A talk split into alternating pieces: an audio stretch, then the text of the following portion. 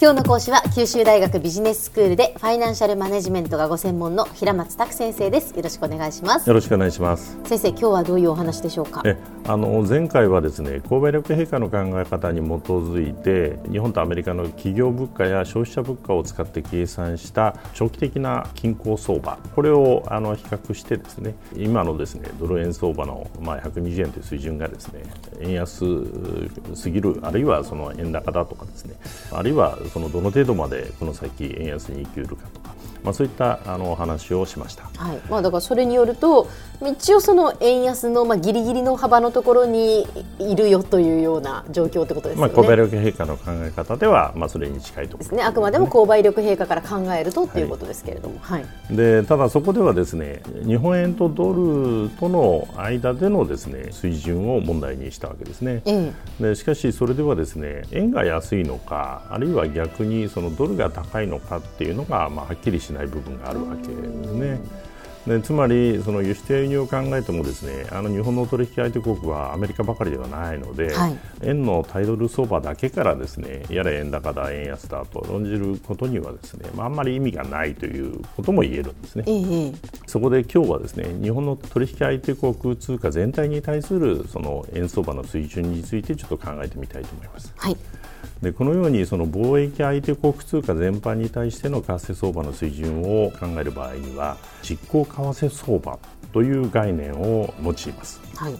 でこれはその貿易相手国それぞれの通貨と日本円との2通貨間の為替レートをその両国間の貿易額が全体の貿易に占めるシェアで過重平均したして求めたものなんですね。うんでこの実効為替相場には、まあ、双方の国の物価変動を、まあ、あの考慮しない名目実効為替相場と、まあ、それを考慮した実質実効為替相場と、まあ、この2通りが、まあ、あのあります。はい、で物価をですね考慮した実質実効為替相場はですねまあ、購買力陛下に比べると、まあ、少し複雑でですねあの計算する貿易相手国の範囲やですねあるいは貿易額のウェイトを、まあ、取るあのタイミングなどでですね、まあ、数字があの多少変わってきますので、まあ、ここではその客観的な議論のためにですねあの日本銀行のホームページでもあの見ることのできるですね BIS 国際決済銀行が計算している実質実行為替相場の、まあ、推移についてちょっとお話をあのすることにしたいと思います。はいで購買力陛下の時にはあの物価差を考慮したその均衡相場を求めてそれをその実際の現在の相場と為替相場と比較するということをしましたけれども、実質実行相場の場合には基準年の通貨の価値、まあ、これを100としてですね現在のですね通貨の価値が貿易相手国との物価差貿易額シェアを考慮してですねどういうその価値を持っているかと、まあ、いう数字で100に対するいくつかという、まあ、そういう数字で示されるわけですね。はい、で BIS の実質実行為替相場の、まあ、基準年は2010年なんですけれども、うん、まあ、この年はそのドル円相場で見るとですね、まあ、1ドル80円近辺にあった年なんですね、はい、かなりその円高の年だったということもあって、そ、ね,、の年があの基準の100になっているわけですね。まあ、2015年に入ってからのその円の実質実行相場はですね、まあ、そういうこともあって、えー、70前後で推移しているんですね。でつまりその基準年よりも円の価値が30%下落していることをまあ示しているわけですね。ええ、で過去にその水準まで円の価値が下がってた時を探すとですねなんとですね変動相場制に移行する以前のですね1973年あたりまで遡ることになるんですね。はあ過去30年間だけで見るとですね、まあ、実はこの実質実行為替相場というのは、まあ、ほとんど100以上で推移してきていてですねわずかにそのリーマンショック前の2007年に、まあ、80をわずかに割り込んだことがある程度なんですね過去30年では。でさらに遡ってもですね1980年代前半から1985年のプラザ合意前後までの時期に70代の前半まで下がってたことがあるんですね。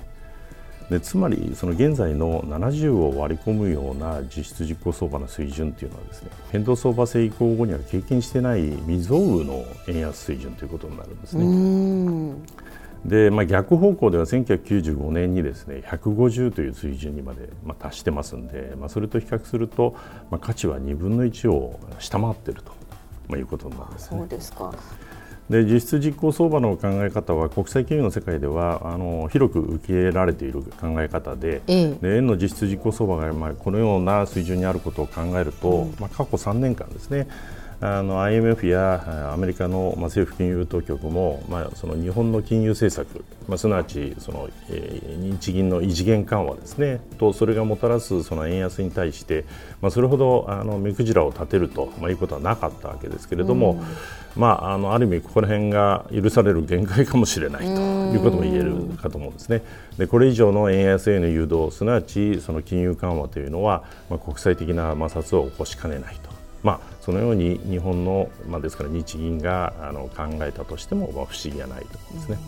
もう一つ、この実質実行相場が、まあ、過去30年間ほとんどその100以上で推移してきたにもかかわらず、まあ、現在の相場が70前後と、まあ、いう円安水準にあることはですね、海外から見て、まあ、物に限らずそのサービスも含めてですねえー、日本のものはオール30%引きの、まあ、バーゲンセールとお買い得の国ということになっているということを示しているわけですね、うん、だからやっぱり外国人観光客が日本に押し寄せているわけですよね、うん、そうですね。一つの要因としてですね、えー、ですからまあ中国からの爆買いツアーばかりでなく、うん、その外国人観光客が急増しているということの、まあ、背景の一つになっていると考えるべきだと思うんですね。でまあ、来日した多くの外国人観光客に、まあ、日本の魅力を知ってもらうことはまあ重要なことなので大いにおもてなしに努めるべきだと思いますけれども、まあ、日本の魅力ゆえに多くの外国人が来ていると、まあ、単純に受け止めると、まあ、あのそれは若干誤解かもしれないということですね。では先生今日のまとめをお願いします、はい。えー、タイドルで1ドル120円前後になる現在の円相場について、えー、貿易取引相手国通貨全般を考慮した実質相場である実質実行相場で見ると変動相場制移行以来の円安水準にあることを、まあ、示しているわけですね。でこのことを認識しておくと、まあ、今後の日本の金融政策の展開やあるいはその外国人観光客の急増の背景などですね、まあ、少しあの違った見方ができるかもしれないというふうに思います。今日の講師は九州大学ビジネススクールでファイナンシャルマネジメントがご専門の平松卓先生でしたどうもありがとうございましたどうもありがとうございました